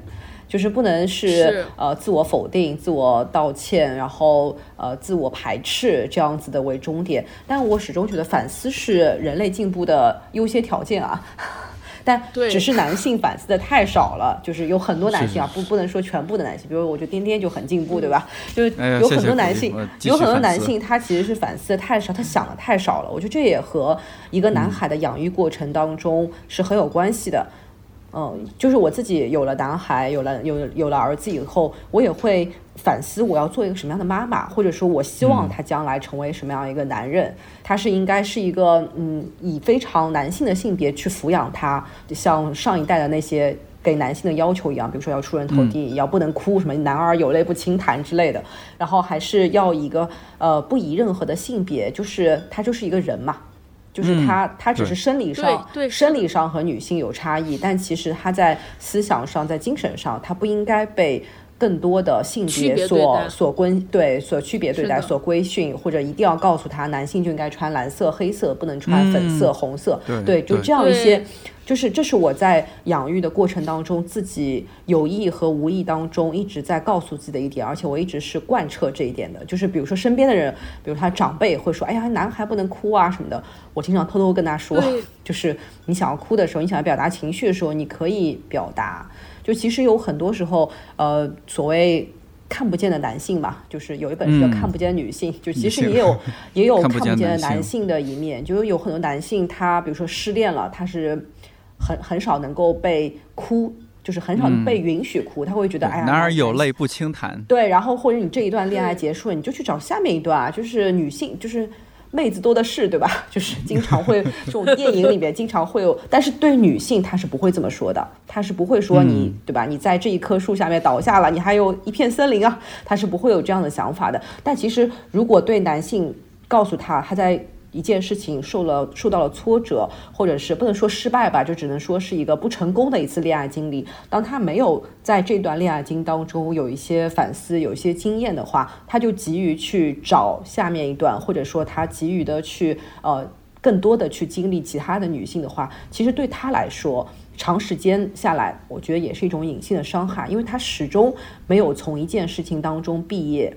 他就又进入到了另外一件事情上面，他只是在重复，就是他谈一个和谈十个可能没有区别，结一次婚和结三次婚没有差别。对这个，其实男性的情绪的教育，我们可能也是很缺乏的。情绪的管理也是非常缺乏的。因为我们讲究什么男孩子要什么阳刚之气啊，什么各种的。我感觉啊，就是最大的区别可能就是我们生理特征不一样，但是一些作为人类的品质，这是不分男女的，是是都应该有的，勇敢、善良、自信。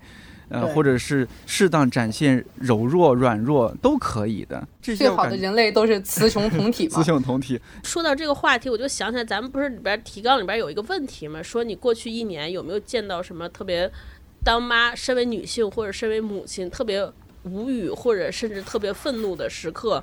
我想起来，我前两天。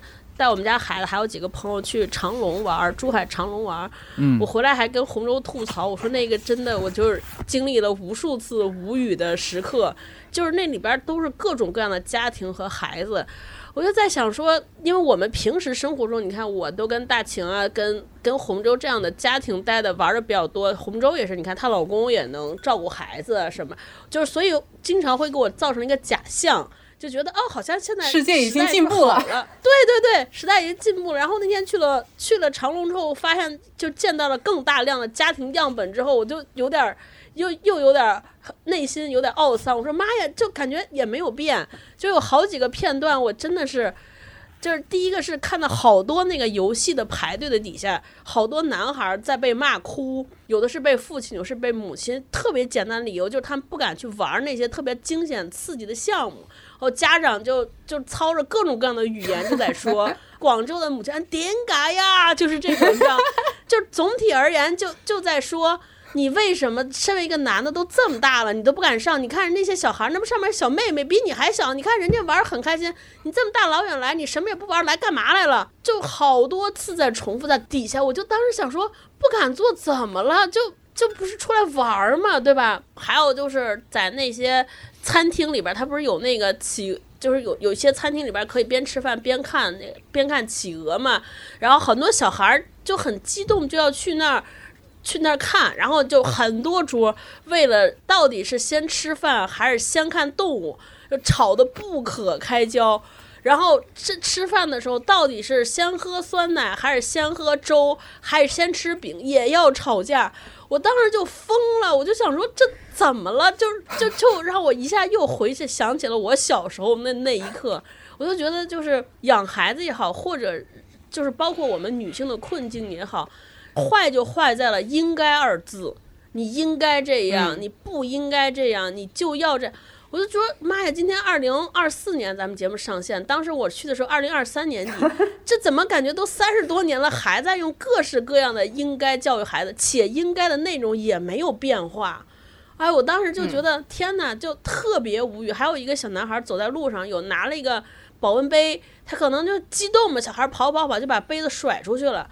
然后对面他妈捡起来那个杯子，就跟他瞪眼睛，那意思说：“你看你搞砸了。”我当时就想说：“妈呀，这杯子摔破了也没几个钱，大早晨的何必呢？就 真的。”然后就是一家人，就无数人在吵架。我就那个时候我就觉得，哎呀，可能有些人不生孩子是对的，真的是是 是对的。包括刚才前面那个问题，说如果一个家庭父母就问你，你不结婚是不是你自私？嗯，我就觉得如果家庭里边有父母怀有这样的质疑生来评判你生孩子这件事情，那真的是不应该生。就你不生，真是不生对了，因为他们还是在用，就是你在想，他们现在认为。你生孩子，你不生孩子是自私，那他怎么来的？他还是认为你身为一个人应该怎么怎么样。那在这种家庭环境之下，你生完孩子，他们就会认为你的孩子应该怎么样的成长，然后你的孩子应该被赋予了好多好多的应该要扮演的责任，应该要实现的愿望，所以这个家庭一定会是。抱着各种重负在前行，肯定不会快乐。我觉得阻止这些悲剧发生的前提，就是我们来探讨这些应该，甚至打破这些应该。对，真的太不应该了。这些应该太不应该了。我们刚刚说了很多母子母女的相处，然后呢，就一个家庭里面还有另外很重要的一点，就是伴侣。因为刚刚洪州也说到那一点，就是女性似乎是更擅长反思，而且经常反思自己是不是做的不够好。那男生好像是不是特别常反思的，甚至去晾个衣服就觉得自己了不得了，这为家庭做出多大贡献？今天做家务了，是是不是男生好像到了一定年龄啊，他这个成长就变慢了，因为他。不好好反思，一直都很慢。那我我很想问，我也学习学习啊，就是渐进中年或者进入中年之后，一个女性对另一半的。期待是什么？最底线的期待是什么？以及更理想的期待是什么？希望对方是怎么样成为自己的合伙人或自己搭伙过日子的那个人？我今年见了很多的朋友，嗯，应该说二零二三年，现在已经是二零二四年了。我去年一整年见了很多的朋友，然后又去了很多地方，因为开放以后嘛。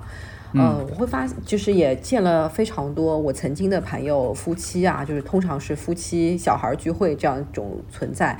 我会默默的出于这个写书以后的后遗症的观察，就是会观察他们夫妻之间的相处，包括他们分别和孩子之间的相处。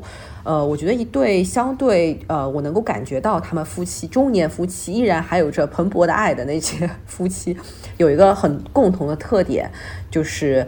丈夫会依然把妻子当成一个独立的人来看待，而不是说她是孩子妈妈，她是我的妻子，她是一个家庭成员。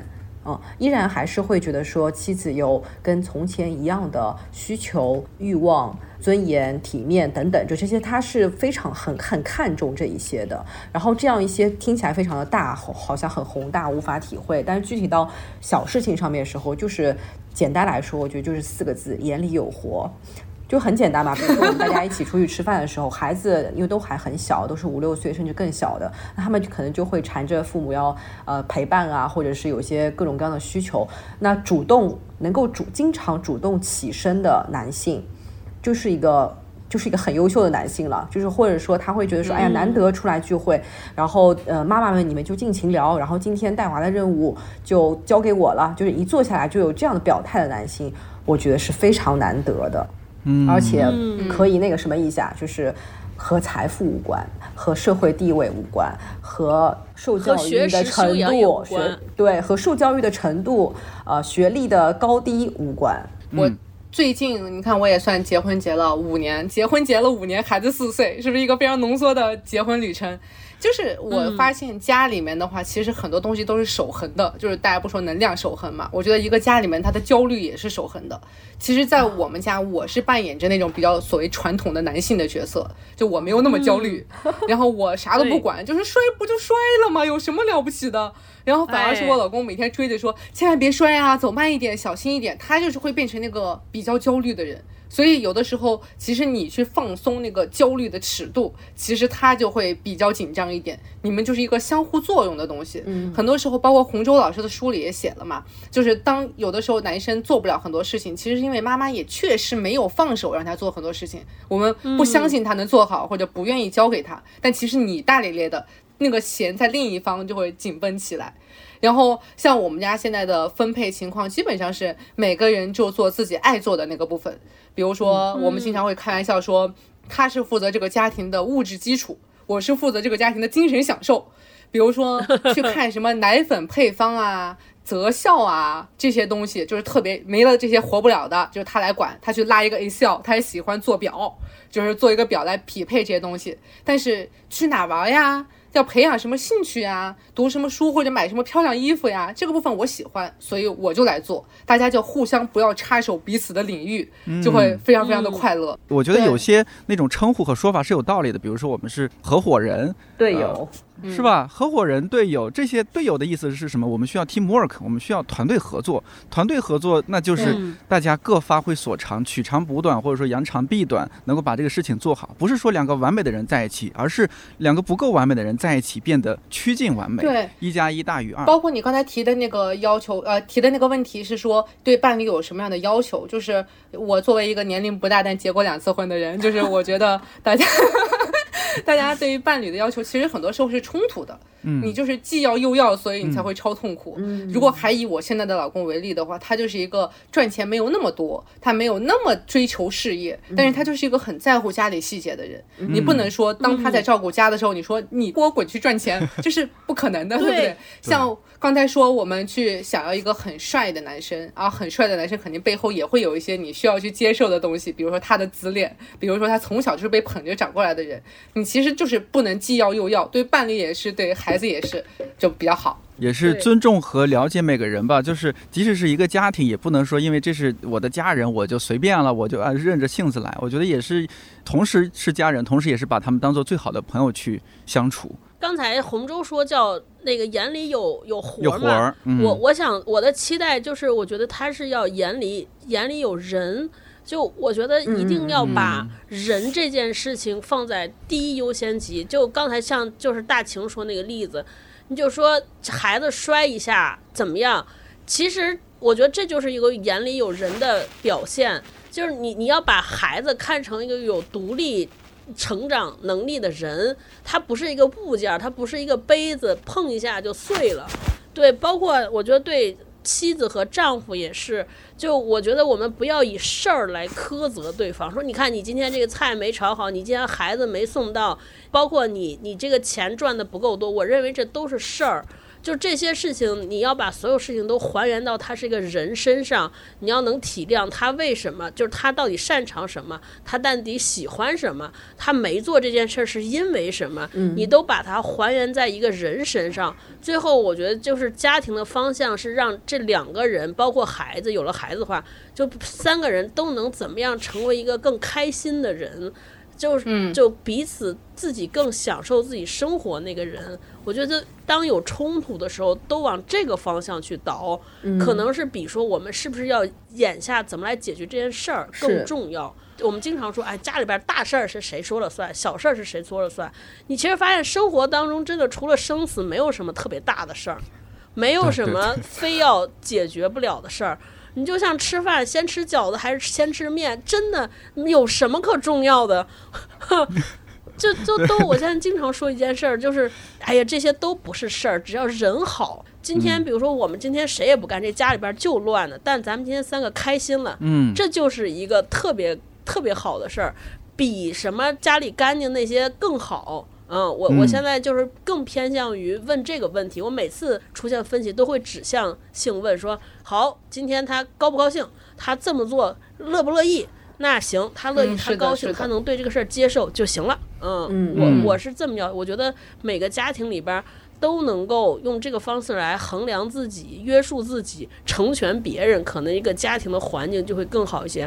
我一直特喜欢红中书里那句话，说我们就是一个家庭和一个孩子的幸福，不是以牺牲一个母亲的人生为代价的。我觉得今天嗯不应该这样，谁都这个家庭里谁都不要轻易谈牺牲。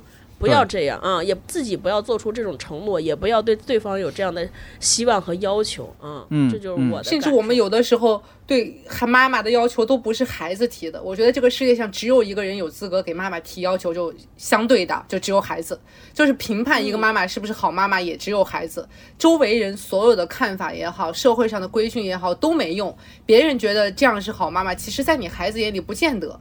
你与其去听很多妈妈应该怎么样，你不如就问问他，你到底是想怎么样？很多事情其实孩子根本不在乎，反而是你自己困住了自己。接着大晴这个话，我就想起咱们那个不是最后一个问题吗？如果你不能成为一个伟伟大的母亲，你想成为一个什么样的人？对对对。我那个填的就是，我希望我能成为我儿子愿意一辈子和我聊天的一个女性，不管我多大年龄，他都觉得哎，我好像跟我妈聊聊有点意思。就这个话不是白浪费时间，他不是要跟我说学到什么，至少他觉得哦，我跟这个人说说话，好像我不那么讨厌他，不那么逆反。我觉得就就我特别希望成为的人，嗯嗯，对，就是把洪州的这个书名，我们作为前半句话，我不想成为伟大的母亲，那想成为什么？我想成为一个就是能和孩子一样安顿好自己的人吧。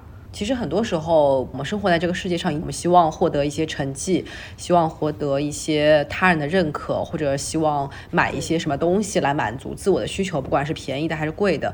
但还是希望，呃，在一定的时刻，我们可以向里面走吧，就是成为一个能够安顿好自己的人。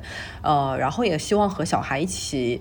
一起成长吧，或者说，我从来都不觉得说你做了父母你就有一定的权威性，你不过是比孩子多吃了二三十年的饭嘛，就仅此而已。但其实你是不具有权威性的，因为孩子今后的人生，他今后所要面对的世界，你和他一样都是一无所知的。在这样的世界面前，你们其实都是小学生，都是婴儿。就是你必须要和孩子一起学习，你们才能够有可能在面对一些挑战、面对一些困难的时候，你们才能够不怵、不害怕。都不能说你们能够征服他，或者是克服他，你只能说说到做到不害怕。对，所以那其实权威这件事情也是很容易被瓦解的。然后，就对对小孩来说，我也希望他是一个，就像超哥说，我们俩今年，我们去年都看了一部特别喜欢的电视剧《有生之年》嘛。就这里面的妈妈，她就是一个可以让孩子可以和她一起聊天。你会看到她在老年的时候对自己的人生有一定的反省，离开婚姻，离开这个家庭，重新去找到她自己的人生。你会看到这是一种普通女性身上的一种进步。就她也没有做出一个特别大的成绩，把他们家的早餐店开成连锁了，对吧？但是我觉得这，在一个普通女性身上的进步，我觉得这是一个很巨大的里程碑式的。我觉得这是值非常值得尊敬的一种进步。嗯嗯，大晴呢？如果这个填空，我当时填的空是我我不想成为伟大的母亲，但我想成为我女儿想成为的那种人。就这个部分可能也带着一点自恋，或者带着一点对自己的期待，因为可能超哥和洪舟老师是生的儿子嘛，然后我生的是女儿，所以对于一个女儿来说，会更有那种成长感或者继承感。特别是当我时刻把我妈当警钟，说千万不要成为我妈这样的人的时候，我就很怕布比以后也会变成这样。所以我经常会想说，哦，那他一定希望他的妈妈是松弛的、快乐的，或者，对，当我把他撂在家里给爸爸带，让爸爸带孩子，我自己出去玩的时候，我也会想说，那他以后一定也想说，我想要成为那个可以把孩子丢在家自己出去玩的人。其实是我在给他打一个样。嗯，就他知道说哦，一个女的原来可以把孩子撂在那就走了呀，可以这么活，好像对，就是我印象非常深刻的一件事情是去年的时候我去学滑翔伞，然后我就把孩子撂在家里给爸爸带，我给爸爸发视频，就我第一次从山上冲下来的时候背着伞自己一个人独立飞行，爸爸拿那个视频给布比看，然后布比看完那个视频说出来第一句话就是太牛逼了，牛逼啊，然后。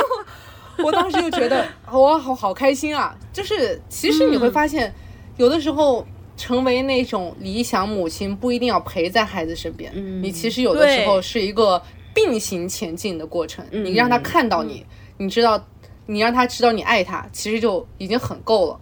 我觉得可能是这是我的目标。嗯，就是因为咱这是二零二四年初的一期节目了，今天关于中年、关于女性啊，也聊蛮多了。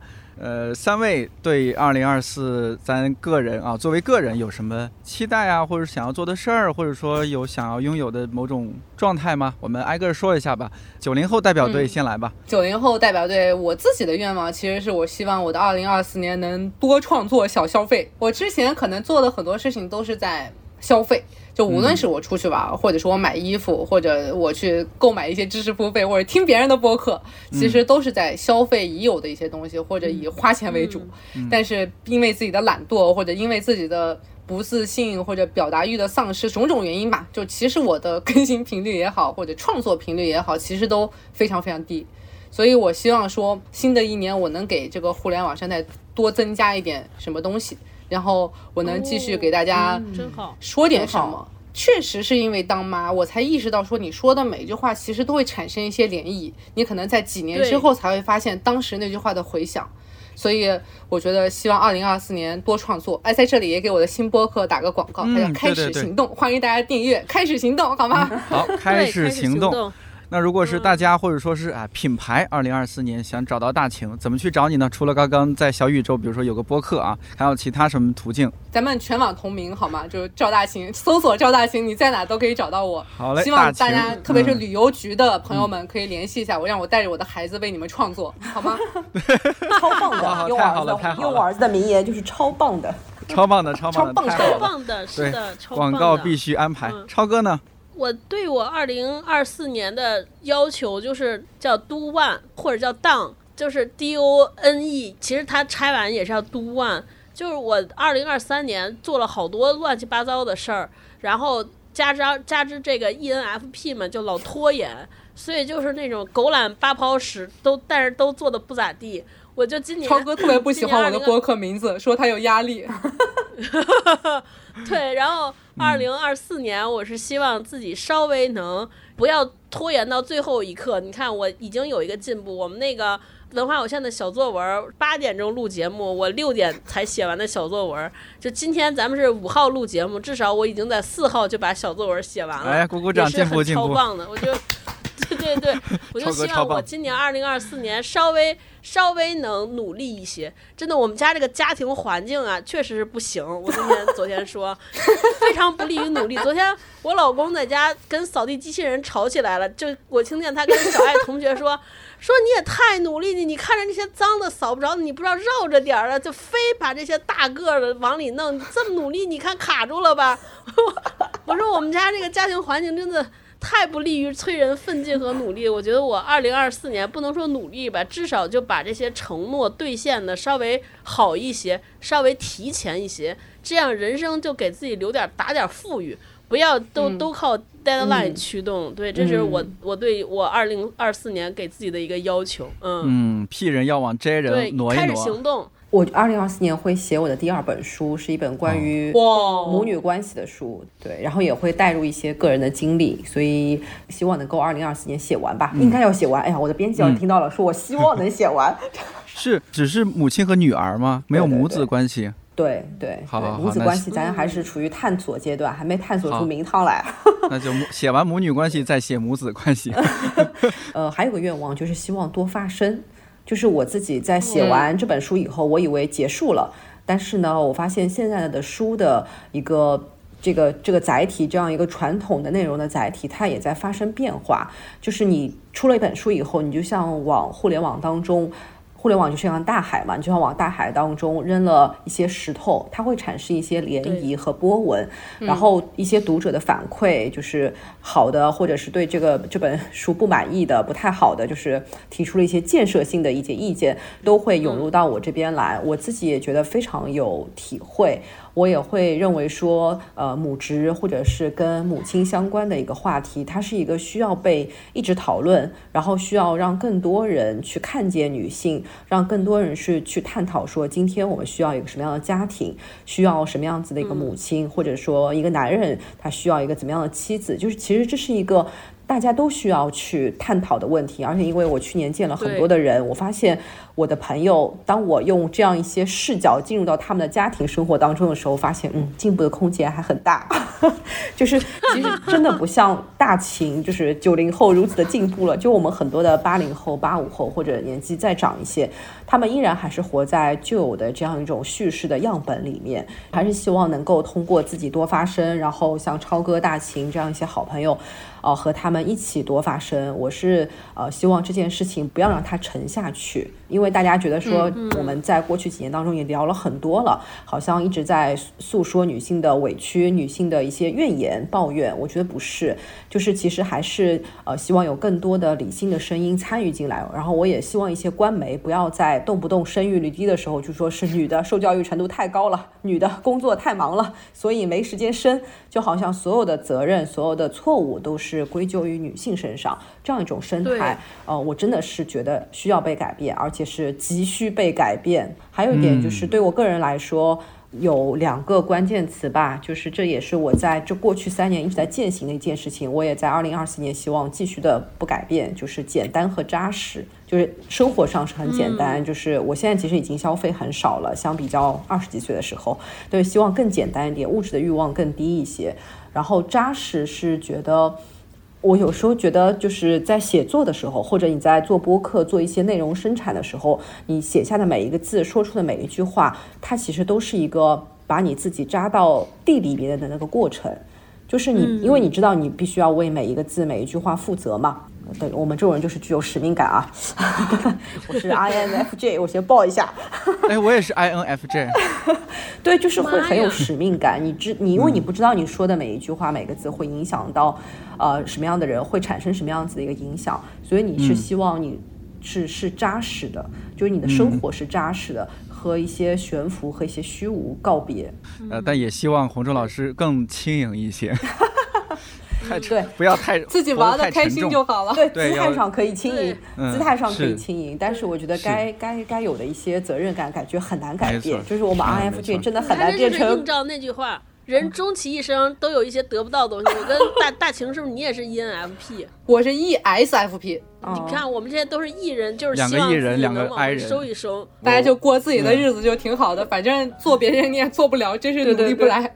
像我就更多放飞。那你二零二四呢？我如果是有什么期待的话，还是希望呃更多做一些值得大家听第二次的好节目。对，就这么六六六七年节目做下来，这个看理想圆桌这档播客确实成为生生命很重要的一个部分。然后这也是我非常喜欢的事情，呃，虽然是工作吧，但这个工作它也和生活没有很难完全分开，呃，所以呢，希望更多做好节目，然后更多邀请一些呃不一样的嘉宾啊，让一些。你觉得我们这期怎么样嘛？我们这期也太好了吧？怎么能这么好呢？新年第一次录制，起点这么高。对，超棒的！以后的节目还怎么录啊？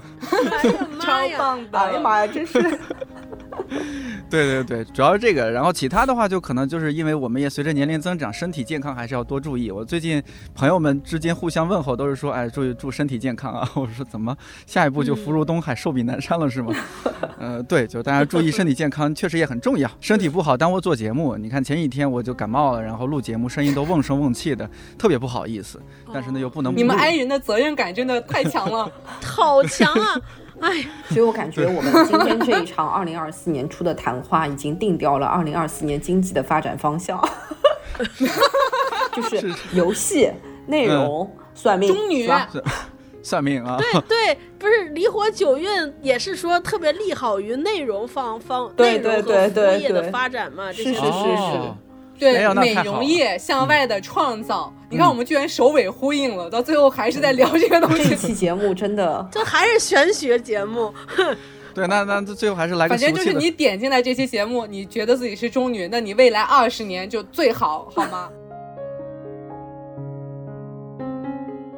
感谢你听到现在。关于中年女性，如果你也有相关思考或者有话想说，欢迎在这期节目评论区和我留言互动。看理想圆桌每周四更新，在看理想、小宇宙、苹果播客、喜马拉雅、蜻蜓 FM 和网易云音乐等平台都可以订阅收听。如果觉得这期或者这档节目不错，也欢迎在朋友圈、微博、小红书等平台分享推荐，万分感谢。我是颠颠，祝你早安、午安、晚安，我们二月再见。